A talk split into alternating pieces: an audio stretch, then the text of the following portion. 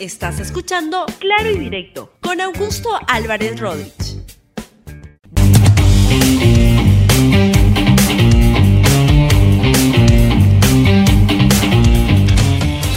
Bienvenidos a Claro y Directo, un programa de RTV.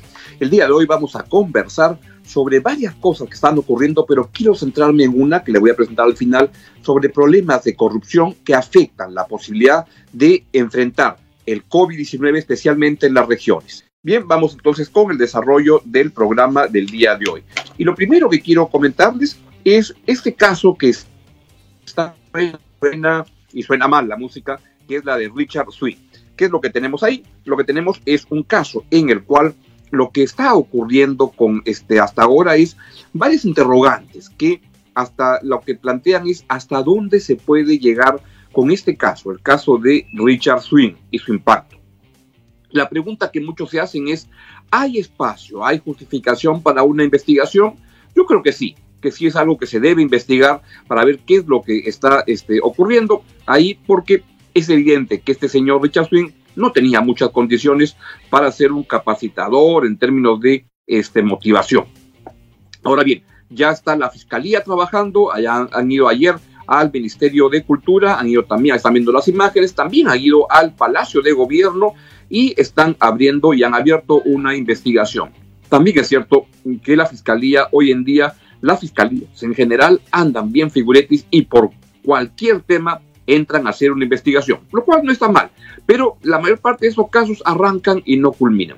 El Congreso de la República también está lanzando una uh, investigación y lo que ha sucedido es que el presidente de la Comisión de Fiscalización, el insólito congresista Alarcón, que fue el anterior Contralor General de la República y que tiene cada chicharrón en el camino, el antaurista hoy día este, está llamando a una comisión y seguramente se va a hacer esta investigación.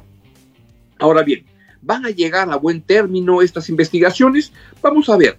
Este, las del Congreso siempre son puro, puro, puro, puro show y la verdad que en cualquier caso rara vez llegan a algo este, relevante. En los megas casos, como en la comisión Lava Jato, que manejó el fujiaprismo para blindar a la, a, la, a la, corrupción, o en los casos menores como este de, Richard Swing, que evidentemente es un caso este menor. Si no llega a ser un escándalo, es un escandalete que debe ser sin duda investigado. ¿Qué es lo que se busca ahí? es evidente que la, la, presa política no es este Richard Swing, lo que quieren llegar es al presidente Martín Vizcarra a través de la secretaria de Palacio de Gobierno Miriam Morales. ¿Y qué es lo que van a encontrar? Pues sospecho. entender, pero vamos a ver qué es lo que ocurre, es que aquí lo que van a encontrar es algo que legalmente no es incorrecto, pero políticamente sí es muy incorrecto. Y esto es lo que la pregunta es, o lleva a la, a, la, a, la, a la, pregunta es, ¿le hará daño políticamente al presidente Vizcarra este, este escándalo, escandaleto, como cada quien le quiera llamar? No lo sé, creo que están pasando cosas muy, muy, muy importantes en el país con el COVID-19 y ese es el gran tema, la meseta, si llegamos, la cantidad de muertes, la, el número real de muertes, que a todas luces ya es evidente que es mucho, mucho mayor al que se está registrando oficialmente Seguramente este jueves llegaremos a la cifra de 5.000 personas muertas registradas oficialmente en los registros eh, oficiales. Pero ese número debe ser bastante mayor y se habla de números que pueden ser dos o tres veces el número oficial de personas registradas, como pasa en muchas partes del mundo. Pero aquí parece que la diferencia es un poco más amplia. No digo que el gobierno esté ocultando los números, sino que hay una serie de problemas complicados para el registro adecuado. Pero otra vez, ¿Afectará políticamente al presidente Vizcarra? Yo creo que no, que lo que está en juego son temas más grandes y eso es lo que hay que ver.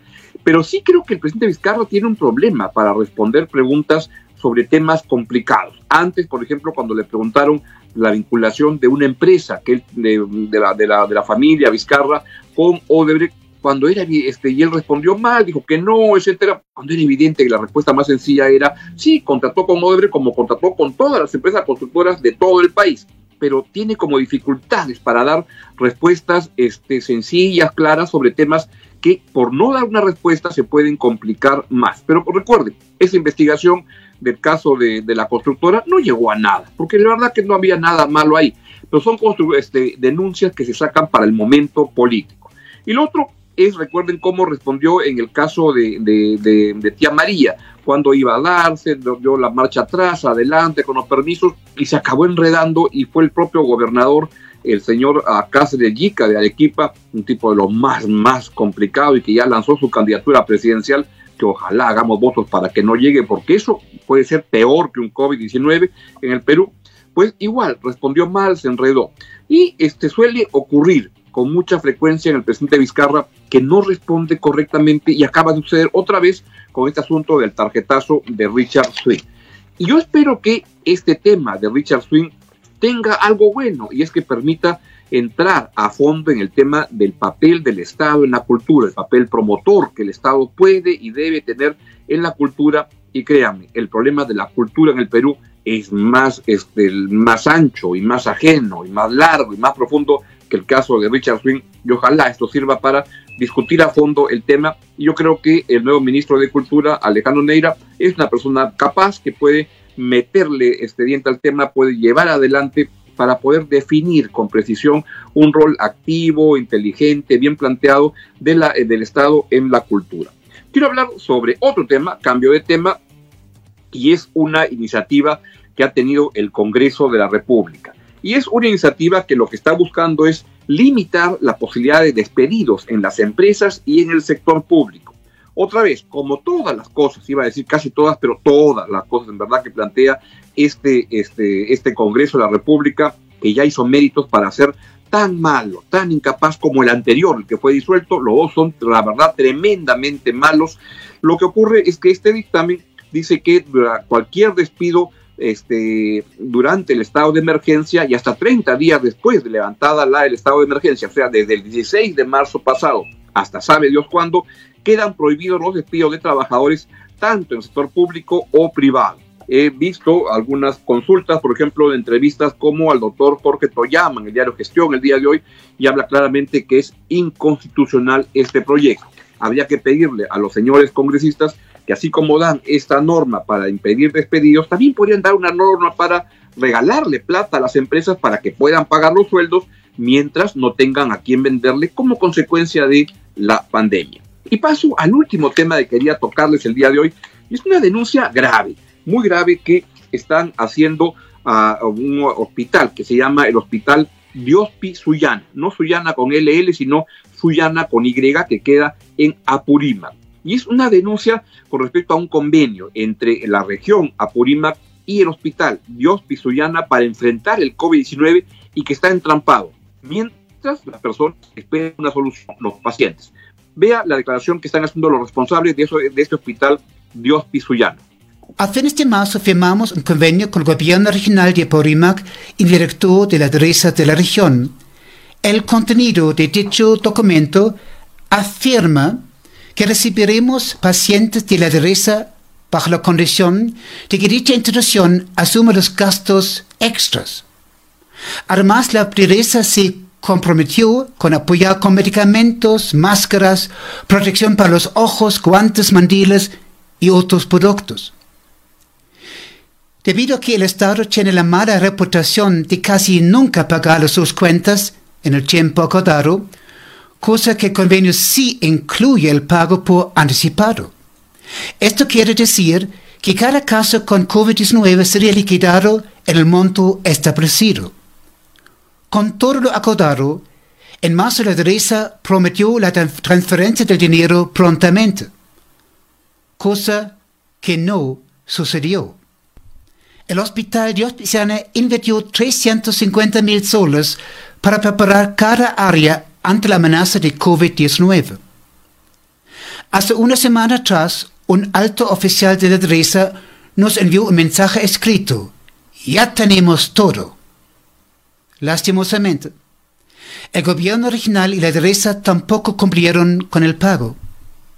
Exactamente han pasado dos meses desde la firma del convenio. Hemos escuchado una promesa tras otra pero lamentablemente el gobierno regional nunca respetó sus propios compromisos. Esta mañana, en una larga conversación con el gobierno regional, hemos marcado un límite. Hemos dicho, hasta aquí, no más.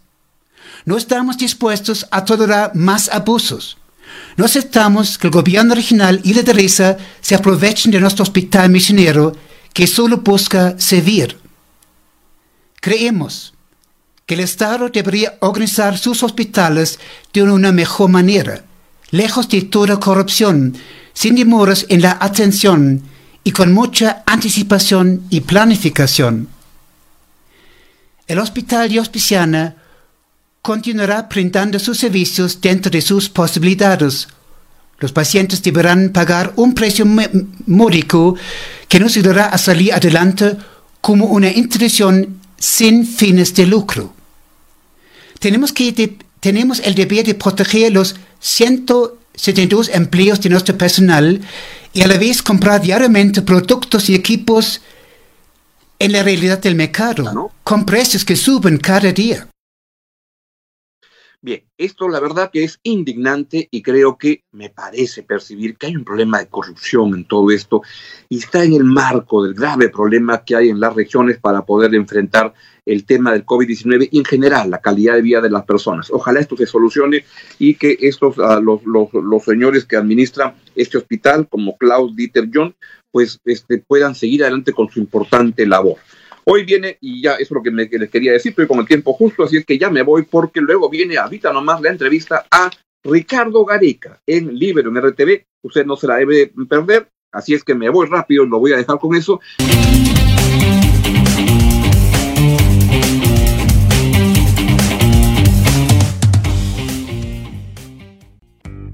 Gracias por escuchar Claro y Directo con Augusto Álvarez Rodríguez. Suscríbete para que disfrutes más contenidos.